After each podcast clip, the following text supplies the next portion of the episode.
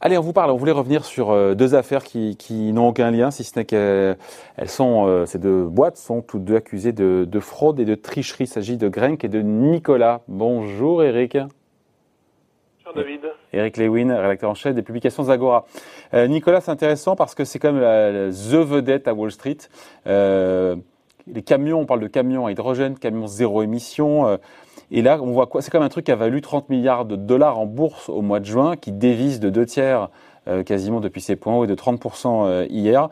Et on a quand même, voilà, euh, la boîte est dans la tourmente. On a son président qui a dû démissionner pour. Alors, il, faut le dire, c'est voilà, c'est la vedette de Wall Street et la boîte maintenant est accusée de, alors c'est par qui il faut m'expliquer, mais c'est on parle de supercherie, on parle de fraude, on parle de, de mensonges, de tromperie. Est-ce que c'est fondé? Qu'est-ce qu'on et qui le reproche et quoi? Bon, un, petit retour en arrière. Donc la société IPO le, 4 juin. On fait très vite dans la foulée un plus haut euh, de 94 dollars. On a une capi, vous le disiez, largement au-dessus des 30 milliards de capitalisation. Ils font on est à moins de 30 aujourd'hui en, dollars. Hein, on est, on est à 17 là. Oula, ouais. On est à 17 milliards de dollars. Donc il faut rentrer General Motors à hauteur de 11%. Ils font des partenariats avec l'allemand Bosch ou encore l'italien CNH.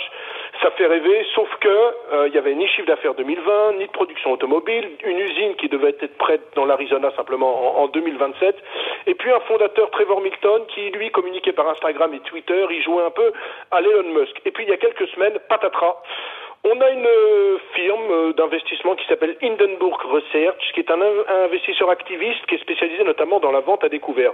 Et que dit-il? Il dit finalement que la société, eh bien, c'est une falsification. Alors il y a deux éléments qui ont alerté Hindenburg. Euh, en fait, il reproche au patron euh, de Nicolas d'avoir dit qu'il avait mis au point des composants alors qu'en fait ces composants étaient achetés à des partenaires ou encore plus grave d'avoir truqué une vidéo. Alors c'est vrai qu'on voit une, une vidéo que j'ai vue moi, ça montre un camion électrique qui avance tout seul en terrain plat. Le problème c'est qu'il descendait une pente. Donc, ah. vous avez vu la, la, supercherie. Et donc, en fait, ce que dit ce rapport, c'est qu'une bonne partie de la propriété intellectuelle de l'entreprise réside dans les promesses et l'entregent de son patron. Donc, vous l'avez compris, euh, le patron a démissionné hier. Il est remplacé par Steve Jersky, qui est un ancien de General Motors, qui a contribué à sauver l'entreprise. On a encore une capitalisation élevée avec plus de 17 milliards de dollars. Et la grande problématique, mon cher David, c'est que aux États-Unis, depuis six mois, les investisseurs particuliers se sont rués sur les valeurs tech, sur les Apple, sur les Tesla, mais aussi sur les Nicolas. Hein, il y, a un courtier très connu qui s'appelle Robin Hood, qui est un courtier en ligne où vous payez pas de courtage. Il a vu par exemple sa clientèle bondir de plus de 30%, et on estime que la part des particuliers sur la bourse américaine est passée de 15% à 25%. Alors tout ça, ça fait des ordres. Je vous le disais, le plus haut, euh, c'était 96 dollars sur la valeur. Hier, on a fait un plus bas à 24 dollars 05.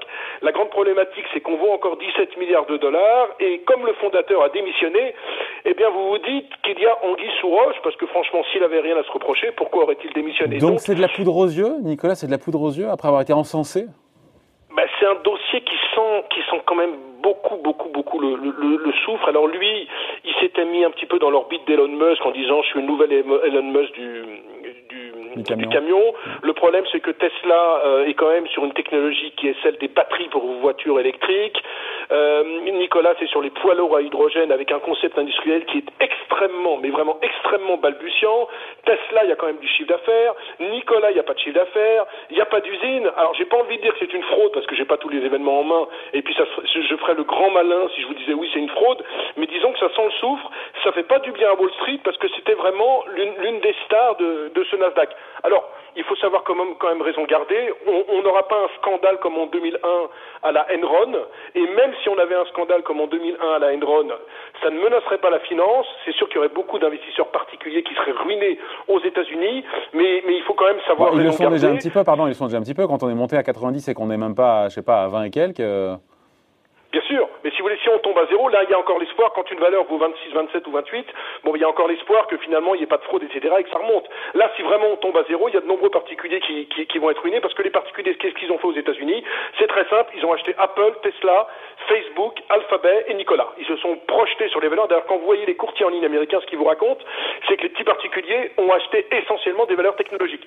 Donc c'est vrai que ça fera un couac sur la technologie. Je pense pas qu'à cause de ça, euh, il y, y, a un crack sur le Nasdaq, mais à noter quand même qu'hier, mon cher David, General Motors, qui a pris donc en septembre 11% de la société, a quand même perdu 5%. Alors, c'est pas grand-chose, certes, mais il faudra suivre ça de très très près. De voir à quoi pourrait servir la démission du, fondateur, peut-être de nature déjà à calmer un peu les esprits. Hein Ouais, écoutez, bah oui, je vous dis encore une fois, cette démission euh, montre quand même qu'il y a anguille sous roche.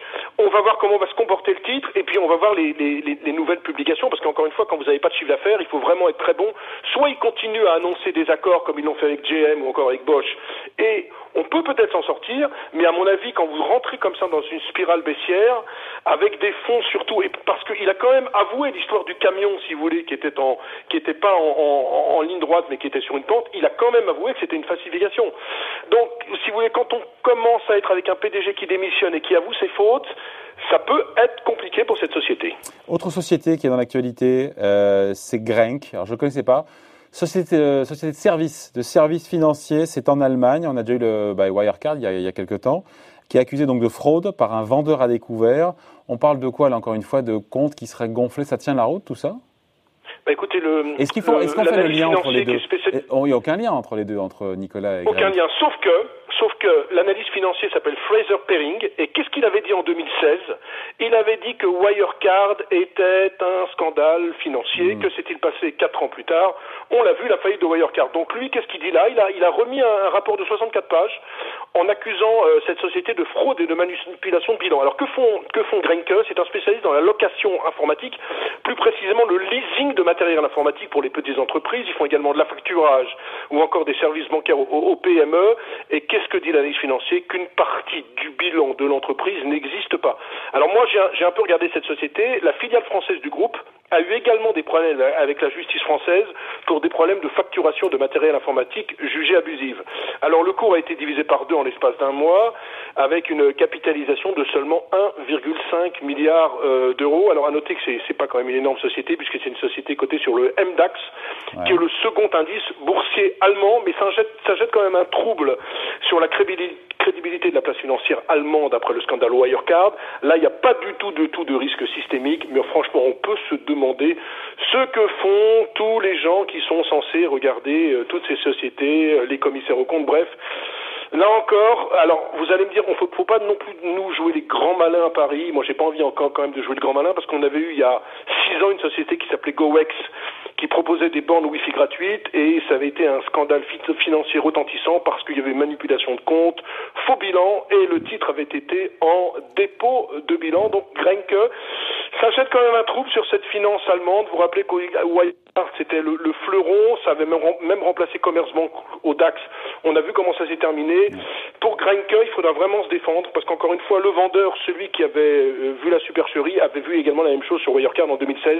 Donc il faudra suivre de très très près Grenke, qui est tombé à une capi, je vous le disais, de 1,5 milliard et demi euh, d'euros et qui a quand même perdu 52% pour être très précis en l'espace d'un mois. Ouais, encore une fois, on ne fait pas le lien, mais tout ça n'est. On se dit que c'est quoi On finit là-dessus, mais euh, ce sont des, des, des brebis, ouais, des brebis égarés. Ce sont des cas, des cas, euh, voilà, des cas un petit peu spécifiques à part. Il n'y a pas de, voilà, mais qui font mal, bah, qui font mal, qui font mal à la côte, quoi, qui font mal. Euh...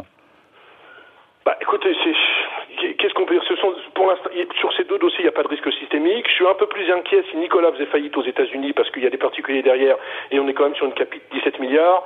Sur l'histoire de Grenke, c'est isolé. Puis vous savez, dans la dans, dans le leasing informatique, euh, c'est assez compliqué. Il y a, il y a parfois euh, des, des, je veux pas dire des malversations, mais parfois on, on gonfle un petit peu ou artificiellement le chiffre d'affaires. Bref, euh, moi, ce qui m'embête dans tout ça, c'est que je me demande qu'est-ce que font les commissaires aux comptes, c'est-à-dire euh, pourquoi bah, ils sont pas là, pourquoi sur une société cotée on, on, on, se retrouve avec tellement de failles, pourquoi il y a tel, tellement de, de, de, de, bugs dans le système. Il y a, y a, y a vraiment La beaucoup d'interrogations. déjà il y a 20 ans à l'époque de Parmalat, du scandale Parmalat, du scandale Enron, déjà. Hein. C'est pas un problème bah nouveau. Oui. Hein. C'était il y a 20 ans, on n'avait pas toute cette digitalisation, on n'avait pas tous ces outils informatiques, euh, mais on, se demande pourquoi on n'arrive pas, pourquoi par exemple Wirecard euh, s'est effondré comme ça, pourquoi on n'avait pas vu les faux comptes aux Philippines.